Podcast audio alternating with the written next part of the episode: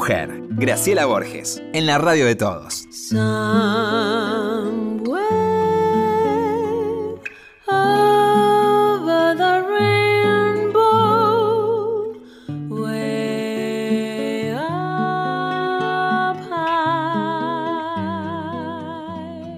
¿Qué dice Lorenita? ¿Cómo le va? ¿Cómo está usted? Muy bien. Trajimos un buen mozo y para hablar de lo que queramos, porque es de esas personas que sabe y contesta con claridad. ¿eh? A veces asusta con la claridad con que contesta, pero sabe mucho. Creo que la gente no tiene de él tanta idea como la que tienen sus amigos o lo que puede mostrar en televisión. Es una persona que sabe mucho de género, mucho de, de muchas cosas que uno sabe por la mitad, viste que hay caminos que no todos los caminos están en los mapas, pero hay, hay algunos que uno intenta y después se queda trabado ahí, ¿no? En un cruce. Él lo sigue. ¿Quiere presentarlo? Es periodista, licenciado en letras, es la voz del inolvidable Cupido y conduce No se puede vivir del amor, el primer programa de diversidad sexual emitido desde una radio pública, la 1110. Am- Además de ser, debo decirlo y esto nos encanta, un amante de los libros. Franco Torquia, ¿cómo estás? Muy ¿Cómo bienvenido. Hola, Franquito. Estoy, muy- estoy sonrojadísimo. No sé qué decir. Acá te presento un amigo. quizás sea la, la entrevista más importante de mi vida, pero hay un amigo No, eh, no. que es Juan Cruz que está con nosotros. Seguramente te harán reportajes y Bienvenido. Franquito Torcha. Estoy feliz. Me imaginé, no quería ni preguntarle si iba a estar o no, no quería ni escribirle viniendo para acá, pero me imaginé que iba a estar y ahí está, nunca, no me traicionó, digo, acá está. No, acá decir. estamos, acá estamos. Con mucho amor, con mucho amor. Me gustó eso que dijiste de saber sobre esos temas a medias. Yo cuando me siento a charlar con Franco, Sí, Eh, es verdad. lo mejor que uno puede hacer, esto lo digo por si alguien lo conoce en el, en el futuro, ahí es, viste, entrar en un terreno de humildad y decir, mira, contame, yo no sé nada, o sé poco, o qué te parece esto que pienso. Porque él sabe mucho, mucho. Hoy pensaba, sabía que venía claramente porque me preguntaba mamá sobre él y pensaba que sería un gran asesor para un lindo político, ¿no? En este, ya que estamos pensando en en una Argentina mejor, si te gusta, este, sería en Estados Unidos, por ejemplo, en Europa, en Francia, en países donde la democracia está más ejercitada, al- algún, algún candidato verdaderamente progresista e inteligente y piola, tiene estos tipos alrededor para hablar de diferentes cosas, ¿viste? Y hoy, de lo que él sabe, no es un tema menor. Hasta, hasta, hasta me sorprende que no lo hayan, no, no sea, por ahí, lo- por ahí lo, lo fu- lo fue, pero que no sea convocado. Porque antes de abrir la boca y hablar de esas cosas, es mejor saber. Y aparte suma, ¿viste? Es algo que hoy no, un político no puede desconocer. Un tipo que se entrega al servicio a, o a- o a- o a la conducción de los gobiernos y las cosas. Este, ¿Cuánto le permiten, al escucharte pienso, y le pregunto a Franco, desplegar hoy los medios de todo su saber, de la formación que él trae consigo desde pequeño, ¿no? De la literatura que atravesó tu vida, desde muy chico, Sí, ¿no? Sí, a la literatura le, le debo todo, eh, a diario. Y no, yo no puedo en ese, en ese sentido desplegar todo el saber. Quizás porque, bueno, los medios no están para eso. En el programa de radio sí, pero porque es un programa porque la de radio es diferente, pública. Franco. La- la radio es tiene otra hondura, tiene y, otra una, y es una la radio pública como esta, de hecho, también es una radio aún más diferente en sus ritmos, lo sabemos, ¿no? En sus tiempos y demás. Entonces, yo diría que en la radio, en, en líneas generales, sí. Luego, eh, a- a- últimamente no, no me gusta nada la tele. Estoy muy cómodo en donde estoy, que es en el ciclo Confrontados y los quiero mucho a todos. Pero estoy un poco enemistado con la, con la te- televisión, con la exposición, con sus tiempos, con sus formas, con su brutalismo, diría también. Porque hay una especie de apología ya casi, ¿no? De la salvajada en líneas generales. Entonces, eh, eh, estoy, un, un- estoy un poco incómodo. Yo sé que decir esto al mismo tiempo incomoda, pero no mm, lo voy a decir igual. Este, eh, porque irrita y porque siempre hay alguien que, que- que por ahí está escuchándonos y dice, bueno, pero al final, pibe. Y qué sé yo. Eh, necesito trabajar. Este, eh, no me ha Está bien, pero eso también es una maestría trabajar Sí. de lo- las cosas que uno no sabe. Claro. ¿No? Yo, yo- yo siento eso. Por ahí cuando hago una película o algo, no, no, no, no quiero referirme a, a mis trabajos, pero no tengo más remedio. Digo, ¿y cómo sería el rulo de esto? Sí. Y bueno, a ver, probemos, ¿no? Mm, Puede ser que, que de todo eso por lo menos sepas que eso no es lo que querés mm. y que vos mereces algo A mí me más parece que él está en esa etapa. Ya, ya hizo la experiencia. Estoy en crisis. Él ya hizo la experiencia. Él ya hizo ese aprendizaje. Los vine a ver en un momento de crisis, es Sí, cierto. sí, sí, Así sí. que quizás este archivo quede como el archivo de una crisis que yo no sé a quién le va a importar, pero bueno, este quedará como un archivo histórico de una crisis, de una, por lo menos de un, pre- de un momento de interrogación con Juan venimos hablando. Al Chicas, vale decir que es un gran padre, Franco. Eso también es, un- es uno de los puentes Eso, que nos eso es une. lindo, ¿ves? Eso ¿Verdad? es, lindo. es- Co- nuestro tema, el 70% de nuestras charlas tienen que ver con nuestros hijos. Su hija es preciosa, estamos armando un encuentro entre María Jesús y su bella niña. Este, y hablamos mucho sobre la paternidad también. A mí me gustaría saber dónde nació Franco. Ay, te va a encantar, Graciela, porque yo nací en Ensenada, que es una ciudad que creo que no te tengo que presentar. A Juan ya sé que no, y a vos me parece que tampoco. Es a 8 kilómetros de La Plata. Mucha gente la asocia con La Plata, pero es una Sí, ciudad señor, independiente. sí. Y acá estoy mirando el río, y, ahí, y yo, soy, yo soy de ese río, porque Ensenada es una ciudad fabril, es una ciudad muy humilde. Yo nací ahí en el 76 y mm, mi madre es ama de casa y mi padre es italiano. Mi padre es italiano de la guerra. Yo soy hijo directo de un italiano que emigró. Increíble. Eh, Él tiene hoy 80, pero llegó al país en el 51 con 12 años y muchísimo hambre, ¿no? Y, y muchas necesidades.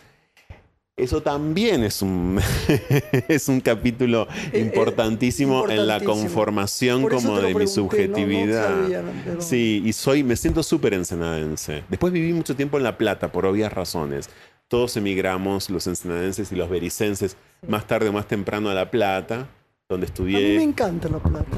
Sí, a mí me gusta La más cree... Ensenada. No, claro, seguro. La gente cree que es muy chata. No es muy chata La Plata, ¿eh? Vos sabés muy bien que fue una ciudad súper efervescente, Súper. productiva y también sabemos que hay una Y con generación hijos de menos. allí elevados, ¿eh? Hay gente de ahí que ha sido... Los 60 y los estupenda. 70 en La Plata fueron inolvidables. Y hoy, hoy, hoy, hoy hay mucha producción. Hoy, Sí, señor. hoy. sí. Digo hoy, pero también en el medio hubo cierta chatura porque hubo una generación menos, hubo una, una generación liquidada en La Plata, Sí, realmente. duda, o sea, claro. liquidaron una generación. La dictadura terminó con una generación entera en La Plata y eso se nota y eso lo ves, quienes fuimos a la universidad pública también lo, lo vivimos, ¿no? Eh, entonces, bueno, creo que ahora está recobrando como un cierto impulso muy de a poco, en producción artística sobre todo. Pero vos sabés que la gente que es de La Plata siempre me, me- está como orgullosa de decirme eso. Me encanta, sin que le pregunten, ¿no? Sí. Yo soy de La Plata. Eh, El otro día una persona Sí. que recién conocí, él me decía, yo soy de La Plata, somos distintos. En el banco. mirá El sur tira en, gen- en general, ¿no? ¿Eh? Pensaba en mi querida Mar del Plata Sí, es y la gente le gusta vivir en Mar del Plata. Y yo te miro a vos, Juan, y te digo, de La Plata fue Federico Moura. Sí, claro. claro. Claro. O sea, La seguro. Plata hizo a Federico Moura. Bueno, siempre hubo grandes músicos. Hoy los hay también. Sí, es que es cuna de músicos. es- es- a- Sí. Aparecen pibitos muy interesantes. Total. Muchos si- que se si abrís formaron el diario y en te la vas escuela a, a dar vuelta por la de plata. Bellas un- Artes y se fueron a vivir a Europa. Sí, un- montón, Sí. por supuesto. Bueno, científicos ni hablar. Yo creo que el, eh, La Plata de, de algún modo conserva cierta especificidad a diferencia de otros puntos del país más o menos cercanos, incluso a La Plata, por la universidad pública. La Universidad Pública de La Plata Bueno, mi amor, mantiene La Plata a salvo. Hablamos digamos. siempre lo mismo, ¿no? Claro. La educación, la salud y la Eh, cultura. Oíme, ¿y cómo decidiste un camino que quisieras tomar? ¿Cómo, cómo fue? Es que yo te miro, me haces esas preguntas y digo, "Pues, ¿qué camino? no?" Porque estoy en ese momento y estoy, me encanta estar en ese momento y me encanta poder compartirlo con ustedes, qué sé yo, qué camino. Cuando nació No, Teresa, digo que- cuando nació Teresa, yo- Vos siempre, vos de chico leías mucho. sí, Claro. sí, sí. Y sabía que no iba a poder vivir de la literatura ni de la crítica. Quizás Claro. hubiera podido vivir de la investigación académica eh, y de la docencia, pero también había algo del periodismo, si se quiere, que me inquietaba. Pero no quería estudiar periodismo, bueno, terminé estudiando letras. Y mm, eh, hice un programa de radio cuando era muy chico con el papá de un amigo. ¿En después hice- serio? Sí. ¿En Sí. Ensenada? No, ya en La Plata. En La En la- Plata. a los 16 años hice mi primer programa de radio que era en una terraza. Y por ende le puse de nombre mucho más que una terraza. Año 92. Eh. Bueno, después llegó la producción de Match Music, ¿no? Que explotó ese momento Match, para, para Franco, ¿no? Match Music. Sí, casi, no, no de casualidad, sino porque que necesitaba trabajar y un amigo mío era el jefe de producción y me llevó. Y después surgió Cupido. Y esa es una historia un tanto como más conocida, quizás, ¿no? Pero mm, em, es evidente que necesito comunicarme, Graciela. Y si no, no estarías en esto. Uno de Eh, algún modo, estoy- tímidamente o no tímidamente, uno necesita del otro, ¿viste? Comunicar lo que uno tiene, esto es. A veces me gustaría eh, estar un poco más callado, porque yo escuchaba la presentación y todo, y a veces, a veces me gustaría eh, callarme más, ser un poquito más silencioso por momentos, y ¿Sí? sí, a veces sí, a veces sí, sí, la verdad que sí.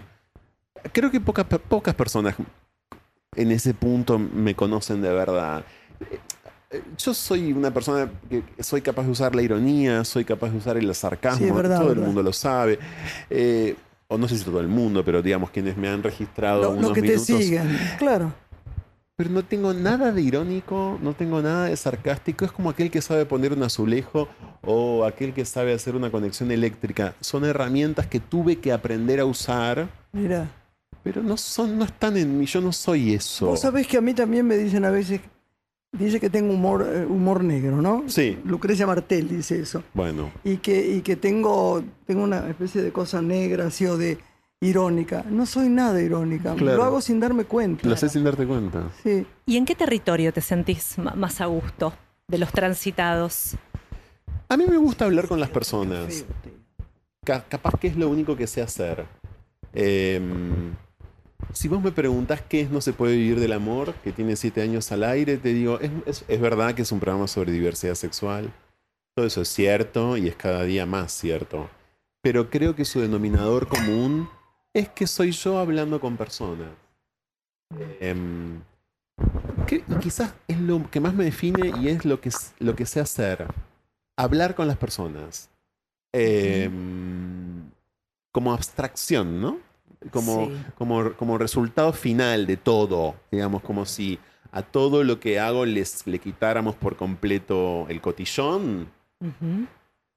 Lo que queda es que estoy yo hablando con personas. Lo mejor que hice en mi vida, que espero poder volver a hacer en breve, es una- un ciclo muy corto que se llamó Entrevistas por 5 pesos, eh, que es tan sencillo, tan pequeño, tan nimio y al mismo tiempo tan poderoso que nunca nadie lo quiere producir, porque no le, no le, no le descubren la noticiabilidad o no le terminan viendo el poder de, mm, de, de información que para mí tiene la vida de una persona. Para mí la vida de una persona tiene una dosis de información que no tiene nada, es decir, el recorrido, el camino de una subjetividad, hablando de caminos. Eh, bueno, ese soy yo y quisiera pasar el resto, lo tengo claro, sé lo que quiero, ¿eh? Quisiera pasar el resto de mi vida sentado en esa silla recibiendo transeúntes ciudadanos, eh, contándome su vida, preguntándoles sobre su vida. No, no me interesa hacer más nada. De hecho, pensaba en el programa de radio que más allá que el acento está puesto en la diversidad, atravesás muchísimos otros temas que tienen que ver Sí. con la vida misma, ¿no? No hay mayor diversidad que, que lo que vos armaste y lo que vos no armaste de tu vida, digamos, ¿no? Por supuesto que hay vidas mucho más acomodadas y más, más privilegiadas.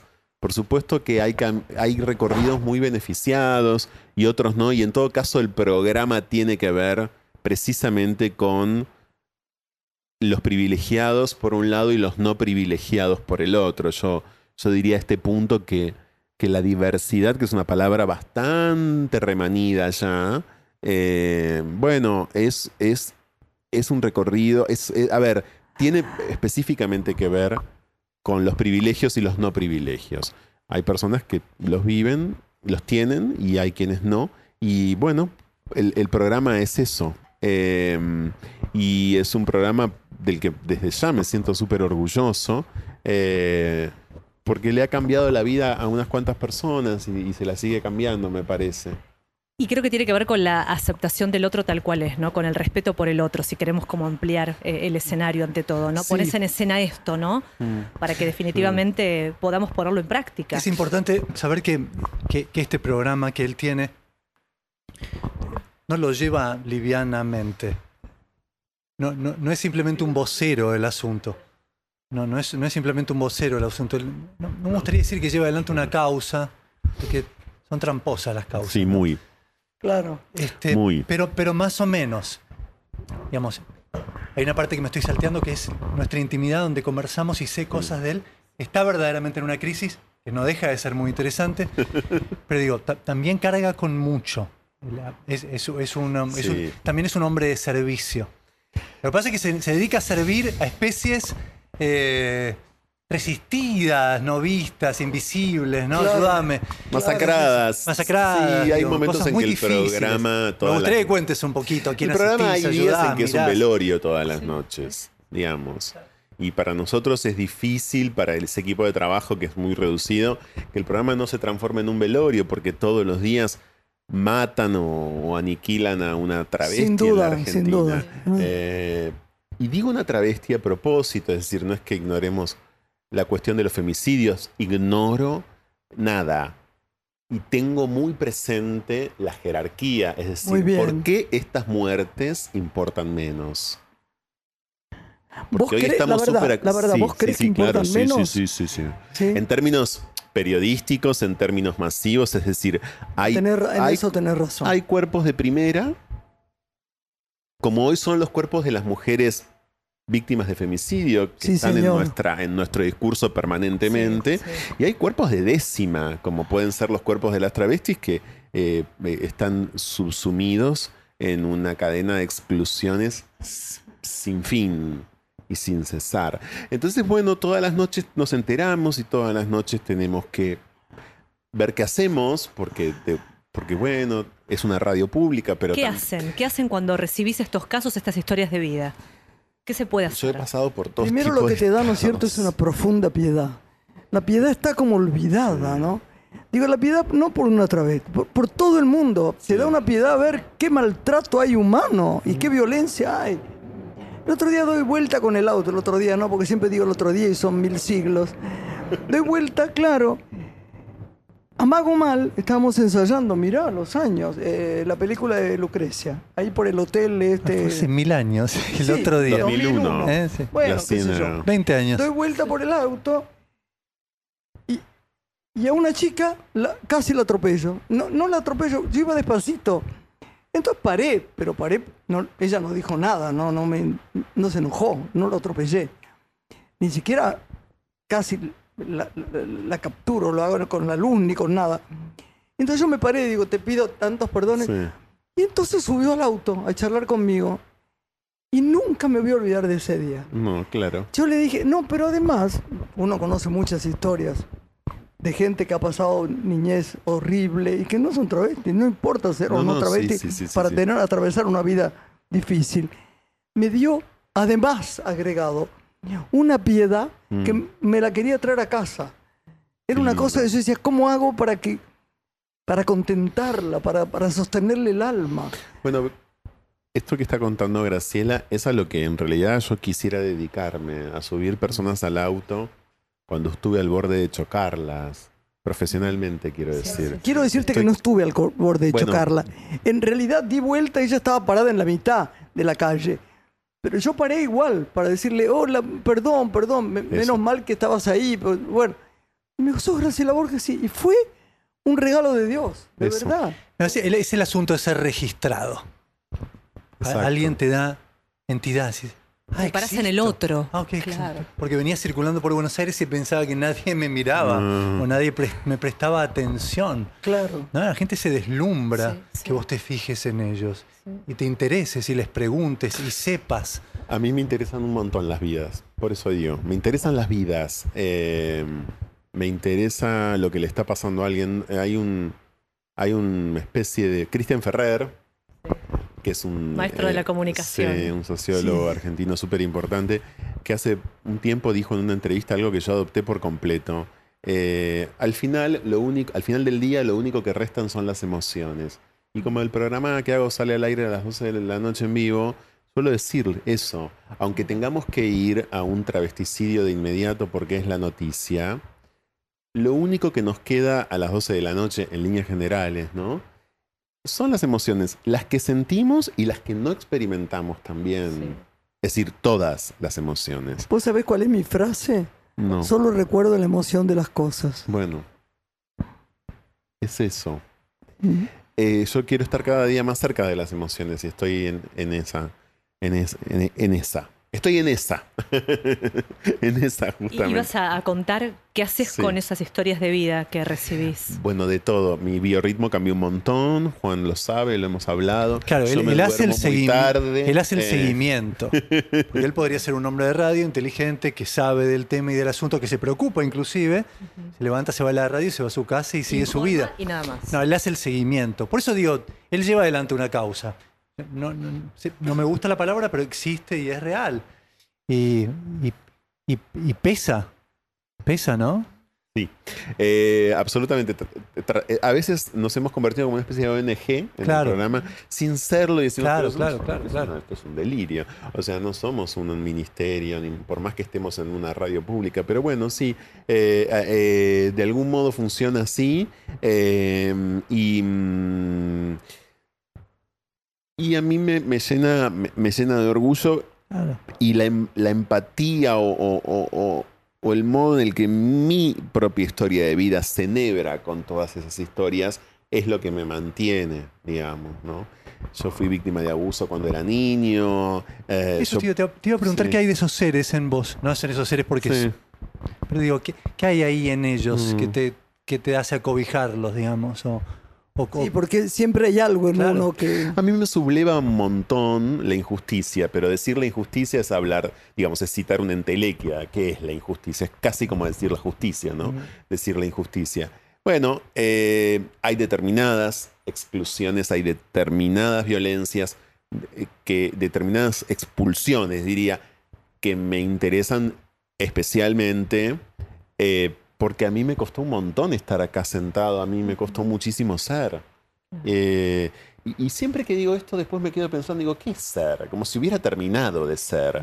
Eh, como y no terminé, ¿no? Por, por un lado, quiero decir que, que- que creo que no terminamos, además. En líneas generales, ninguno de nosotros termina de ser. Eh, pero me, me- me costó sobremanera y estuve sumamente solo. Ahora esto se transforma en un velorio, ahora esto. No, no, se No, pero, dale, eh, decilo como es. No, no, no, pero no. Eh, estuve súper solo también cuando fui abusado. Estuve súper solo cuando era tildado de mariquita y de, y de, y de- y de todo lo que puedan imaginarse. Es que vu- vuelve la vieja y querida piedad que uno necesita, ¿no? Exacto. Cualquiera de nosotros. Yo lo necesitaba cuando se reían de mí en el colegio por mi voz. Por tu voz. Y yo la pasé muy mal. Muy, Muy horrible la pasé. ¿eh? No hablaba en el colegio. O sea que te entiendo. Toda clase de cosas que es admonitar. Esto, esa referencia, la pasó mi hijo en el colegio por Sí, mí. Ya lo sé. Breve pausa y volvemos con Franco Torquia.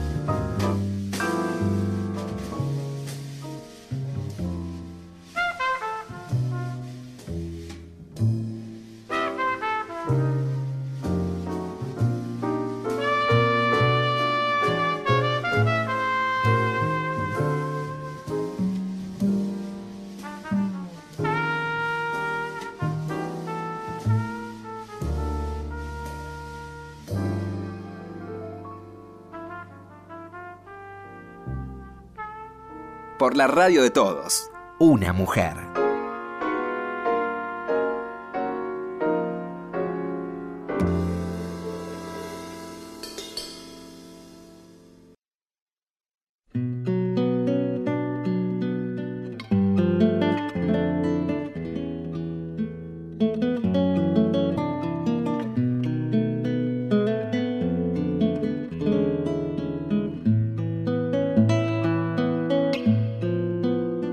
Continuamos con Una mujer. Somewhere over the rainbow, way up high. Seguimos, Seguimos aquí en con Franco. Una mujer con Franco Torquia, nuestro invitado de hoy. ¿Puedo Bueno, abrir un ¿qué tema, esto- mi queridísima Lore, o no? Claro, Em, todo suyo.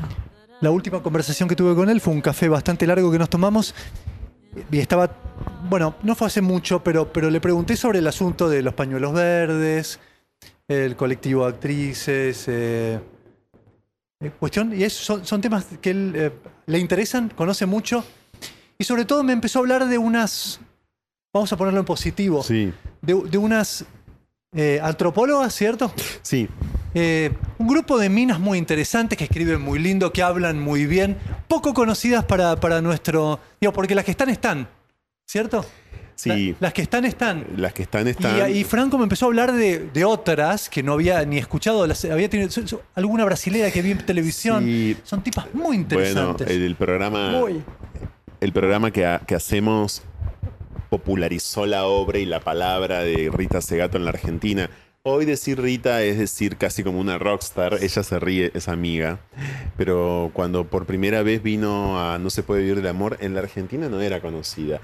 Le había hecho un par de notas eh, Mariana Carabajal, me acuerdo, en página 12, pero no más. Y, y Rita vivió toda su vida entre Brasilia y, y Tilcara. Y. mm, ¿Yo bueno, lo pude haber visto en tu programa? Sí. No, ¿en de radio? No. No, de radio, de radio. El de no. televisión. No, la televisión no va. Ah, Eh, y está muy bien. Este, Es esta chica de pelo cortito, cor- pero es muy bella. sí, es Estuvo en una algunos señora. programas, ¿no? ¿eh? Estuvo en algunos. Ya hablamos de Sí, fue hace poco a, a un programa, de- pero bueno, nada, no, no suele ir a la televisión.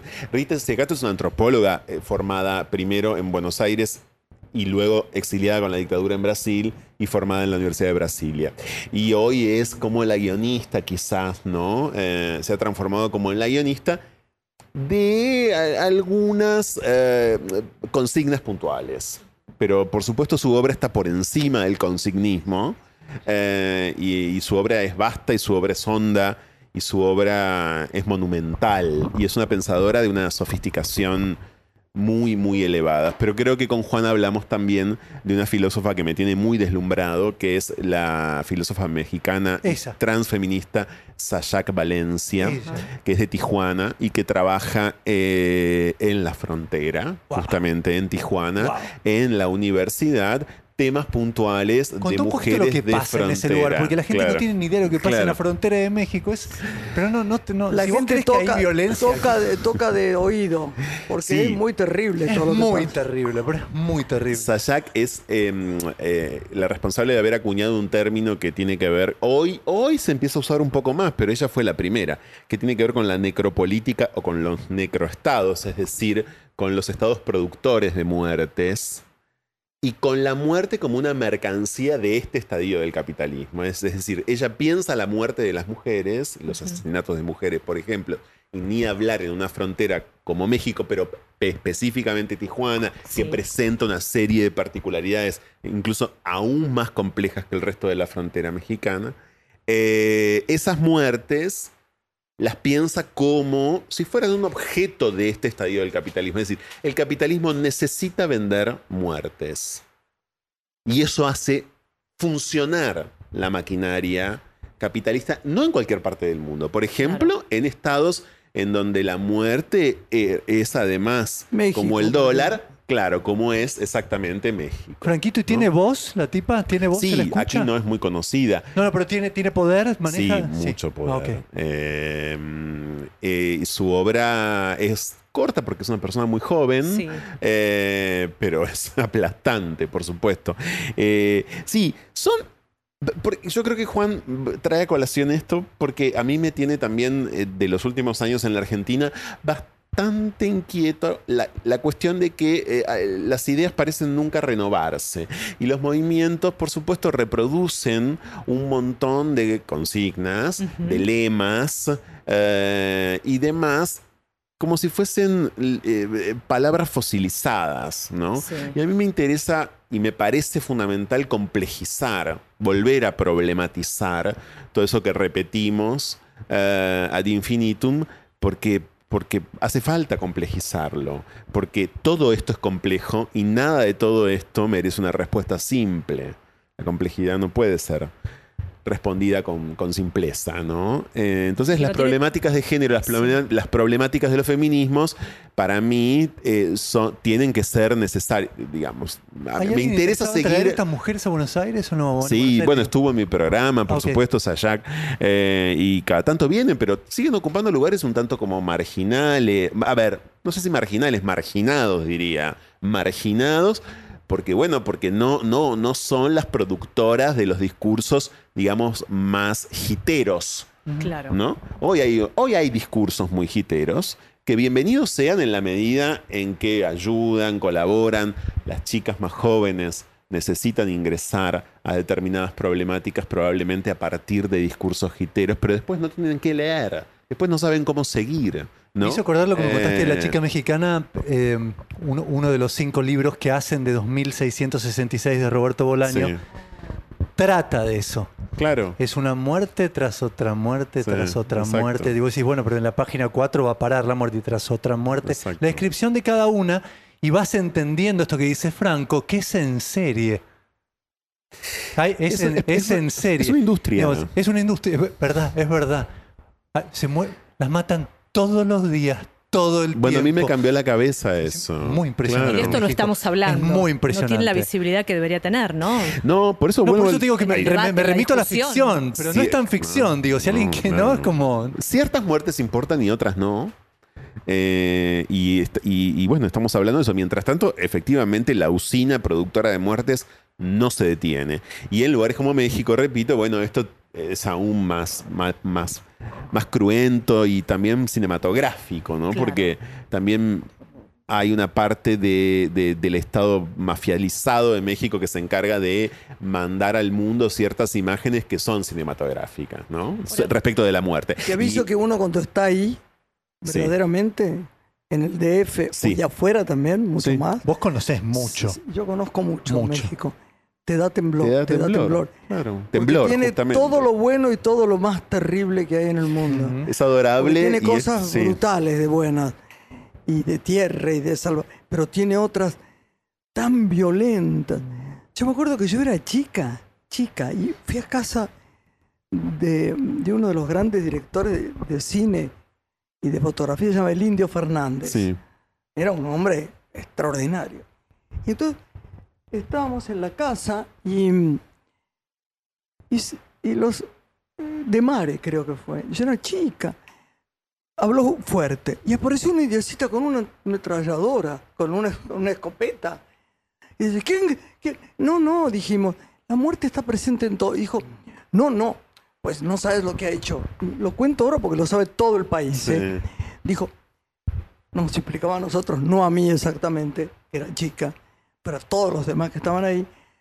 "Eh, Qué linda es tu casa. Sí, he cortado la calle porque el presidente, que había estado, eh, me dejó cortarla. Claro. Cortamos la acera y porque tengo, no puedo sacarla ahora porque tengo frescos de Diego de Rivera en las paredes.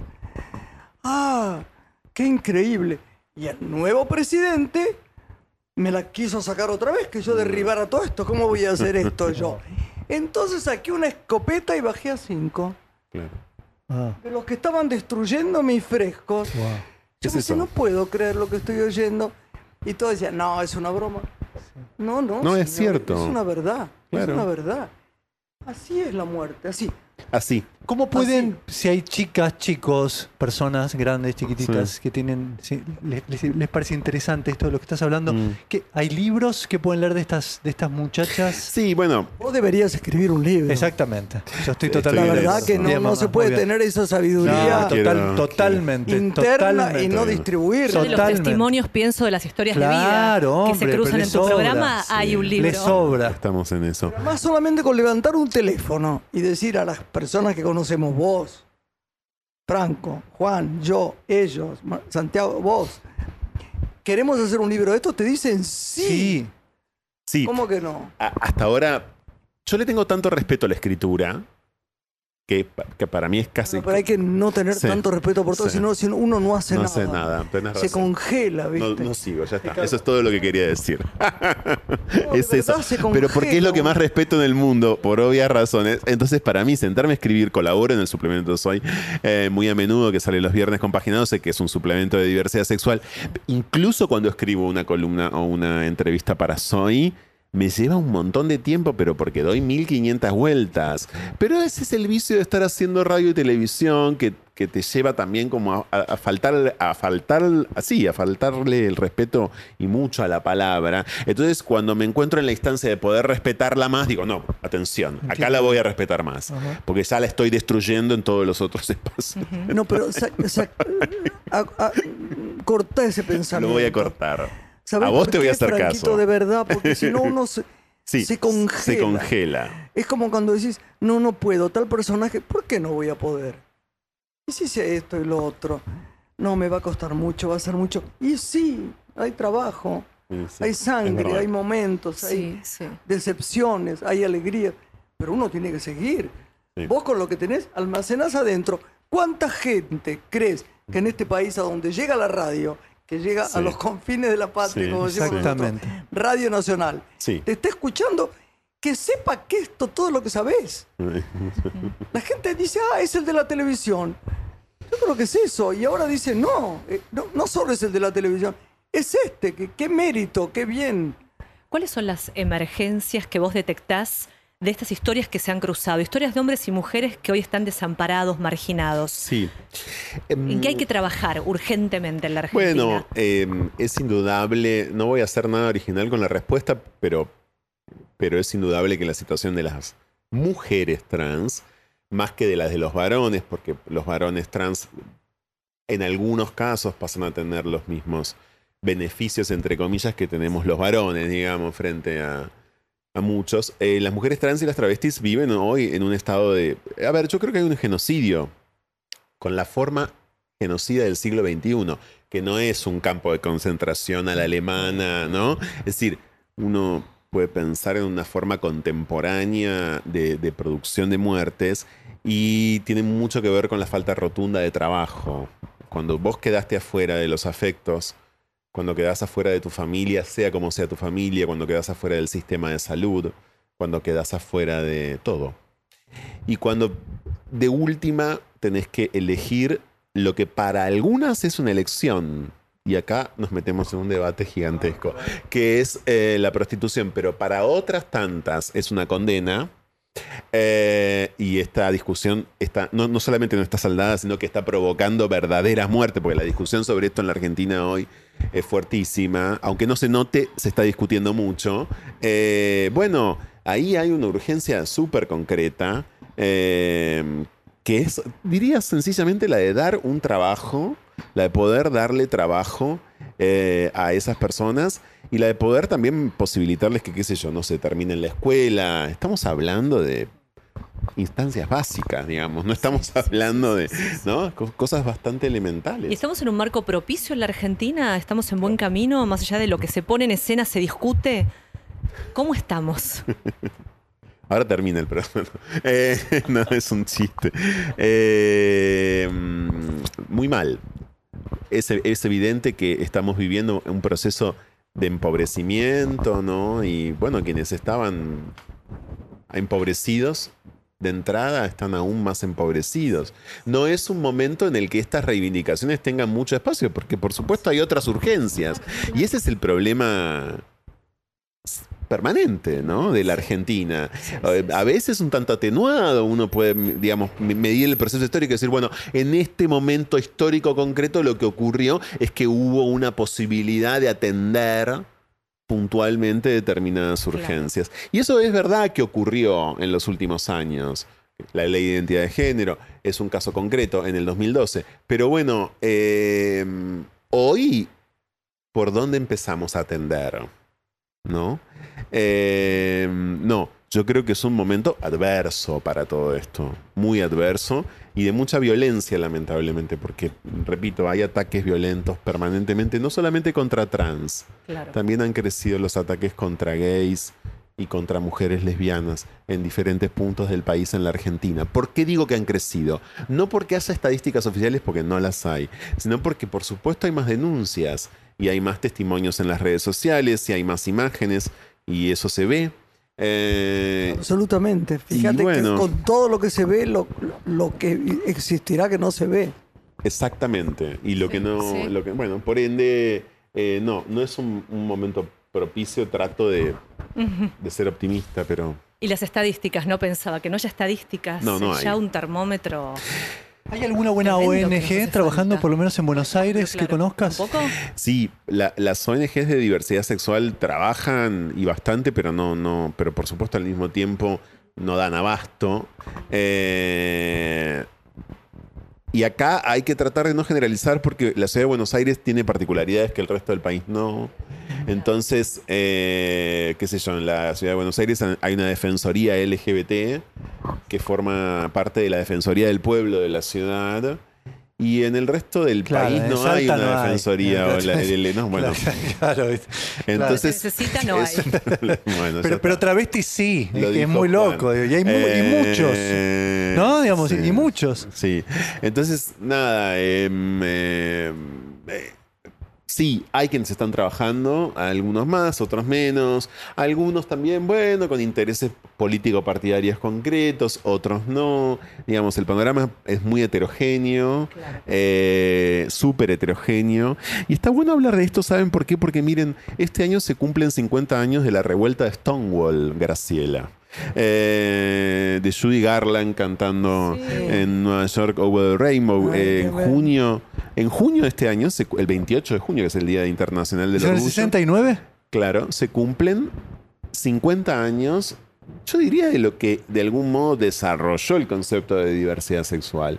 Esa revuelta liderada por dos travestis, porque mucho quiso eh, la historia oficial tratar de eh, decir que fueron los gays, pero esa revuelta la inician dos travestis, una de ellas lamentablemente murió. Eh, mm, pero esa fue una revuelta de las travestis neoyorquinas que ya en aquel entonces, por supuesto, mucho más que hoy, de hecho, vivían en condiciones súper, súper problemáticas. Eh, así que es un año, digamos, en términos como simbólicos, muy importante en el mundo.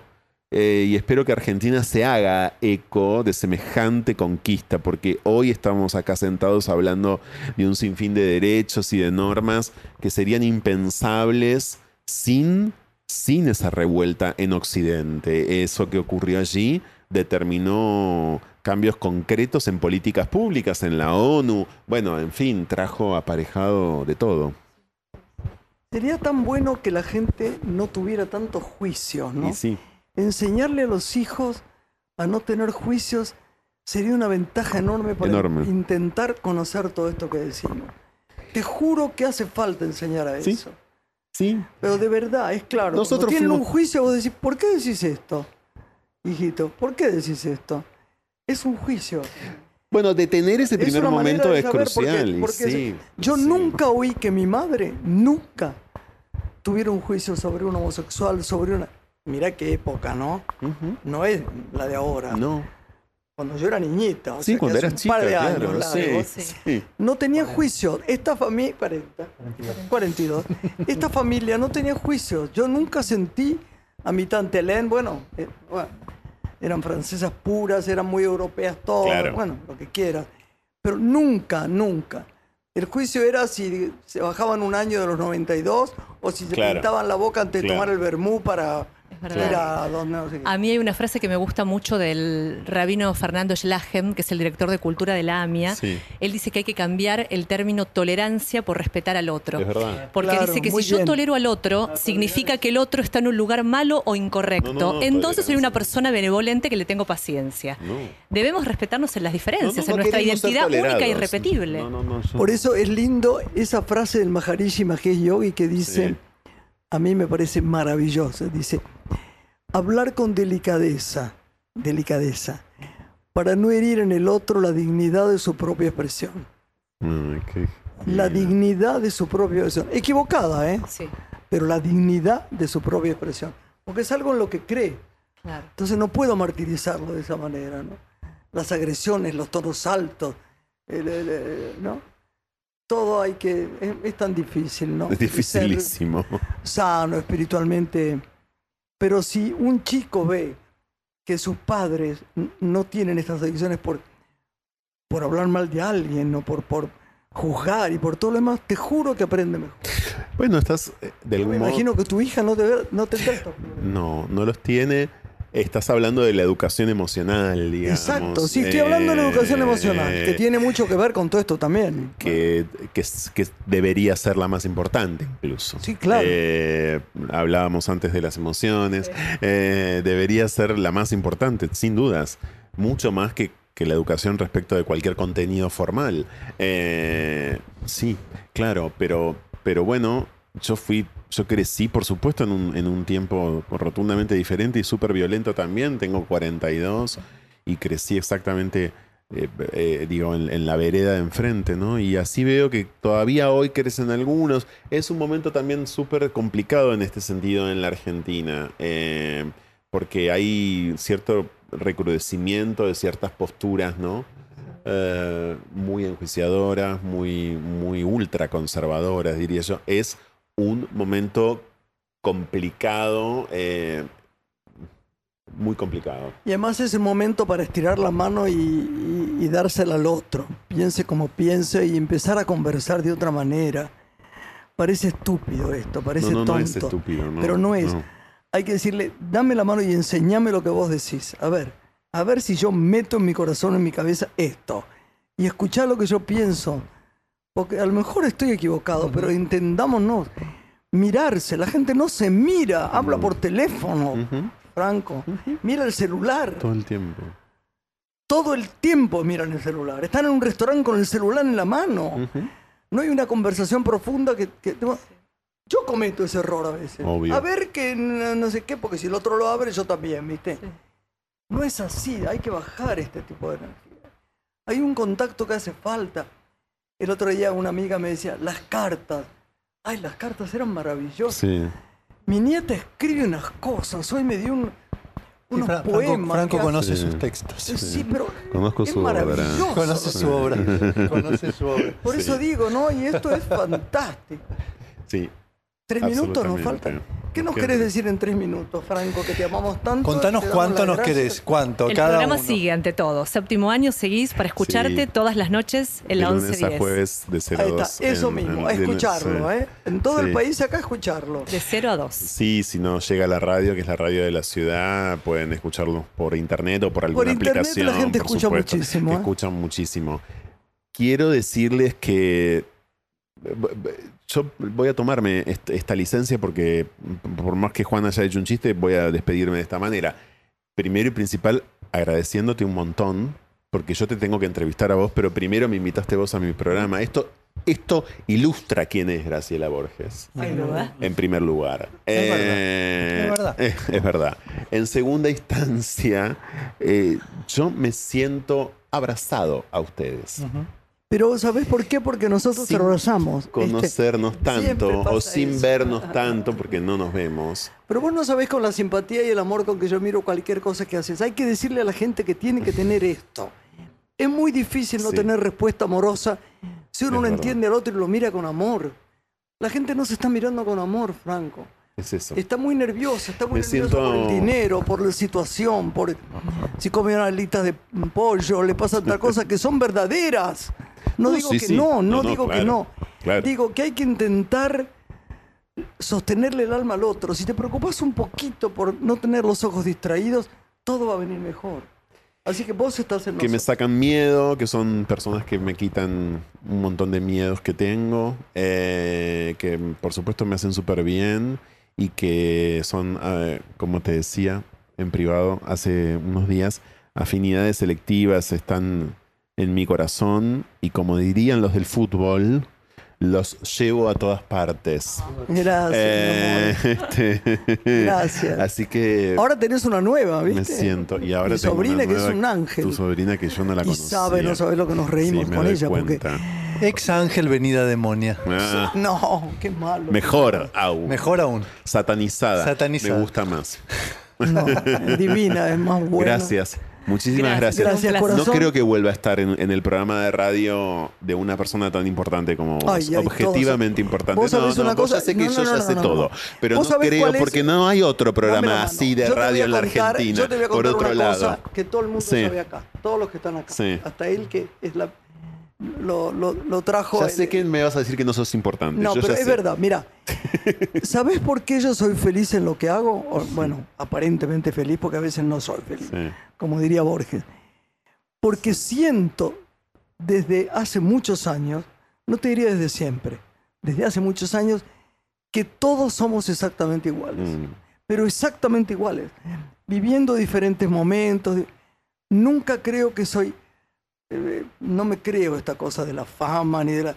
Entonces te hace muy, mucho más relajado, no tenés competencia, vos sabés quién sos. Entonces, lo que das es lo que das y lo que recibís es lo que recibís y agradeces, son maestrías. Todos somos, Franco, exactamente iguales. Así que bienvenido a esta casa. Muchísimas Nos estamos gracias. yendo hasta el martes. Nos despedimos. Adiós. Una mujer se ha perdido. Conocer el delirio y el polvo. Se ha perdido esta bella locura, su breve cintura debajo de mí. Y ahora lloro por verla morir. Por la radio de todos. Una mujer.